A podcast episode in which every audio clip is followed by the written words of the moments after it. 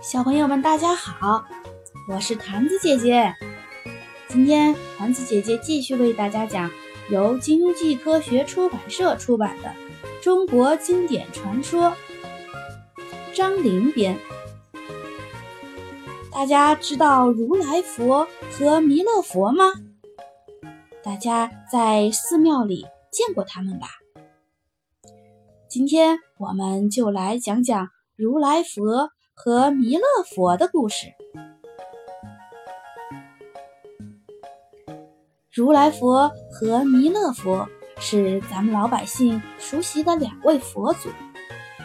其实他俩原本是对亲兄弟，弥勒是老大，如来则是老二。玉皇大帝派他哥俩去管理人间，还交给他们一个乾坤袋。这个袋子可不一般，里面装满了人世间所需要的全部好东西，什么金银财宝啊，五谷六畜啊，绫罗绸缎啊，山珍海味呀，那是应有尽有。可就一个乾坤袋，到底要由谁来管呢？这哥俩一合计。那就按排行大小轮流来管吧。这天正好是正月初一，弥勒是哥哥，当然他先管了。弥勒想，我来当家，就得让天下的老百姓都过上好日子。于是他不断的把乾坤袋里的好东西倒向人间，这下老百姓可都乐坏了。不用愁吃，也不用愁穿，真是过着饭来张口、衣来伸手的日子。人们想玩就玩，想吃就吃，想睡就睡。男人都放下了锄头，女人也走下了织机，一个个只顾玩乐，什么事儿都不做了。眨眼间，半个月就快过去了。如来。看着人间的情情情情景，心里很是着急。他想，这样下去可不行啊！总往天下撒好东西，人们都养成了好吃懒做的坏习惯。要是哪天乾坤袋空了，人们又都忘了该如何劳作，那可怎么办呢？我们哥俩最后不仅要被老百姓骂，还要被玉皇大帝骂呀！如来想来想去，还是觉得应该把乾坤袋收起来，在需要的时候再打开，那才是对天下老百姓好。可弥勒正当家呢，他怎么也不听从如来的劝说。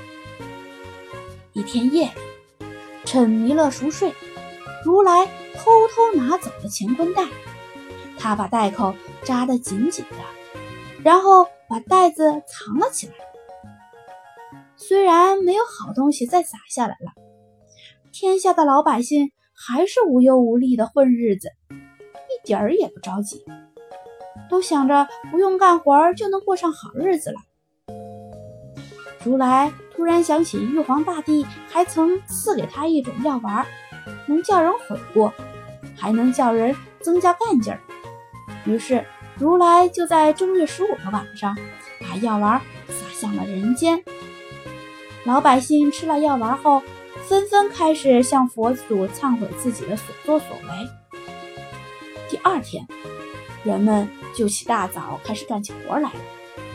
如来看后非常高兴，这正月十五晚上老百姓吃的药丸，就是我们现在所说的元宵了。从那时起。民间就形成了一个习俗：从大年初一到正月十五，老百姓都吃好的、穿好的，谁也不干活，大家热热闹闹、痛痛快快的过个年。一过正月十五，家家户户又要忙起来了，各干各的活了。寺庙里两位佛祖塑像的位置，也就因因此定了下来。笑脸弥勒当过十五天的家，也有功劳，就被人们供在前殿，一进门就能看见他。而如来因为办事妥当，对人们有大恩，正殿当然得让他去做了。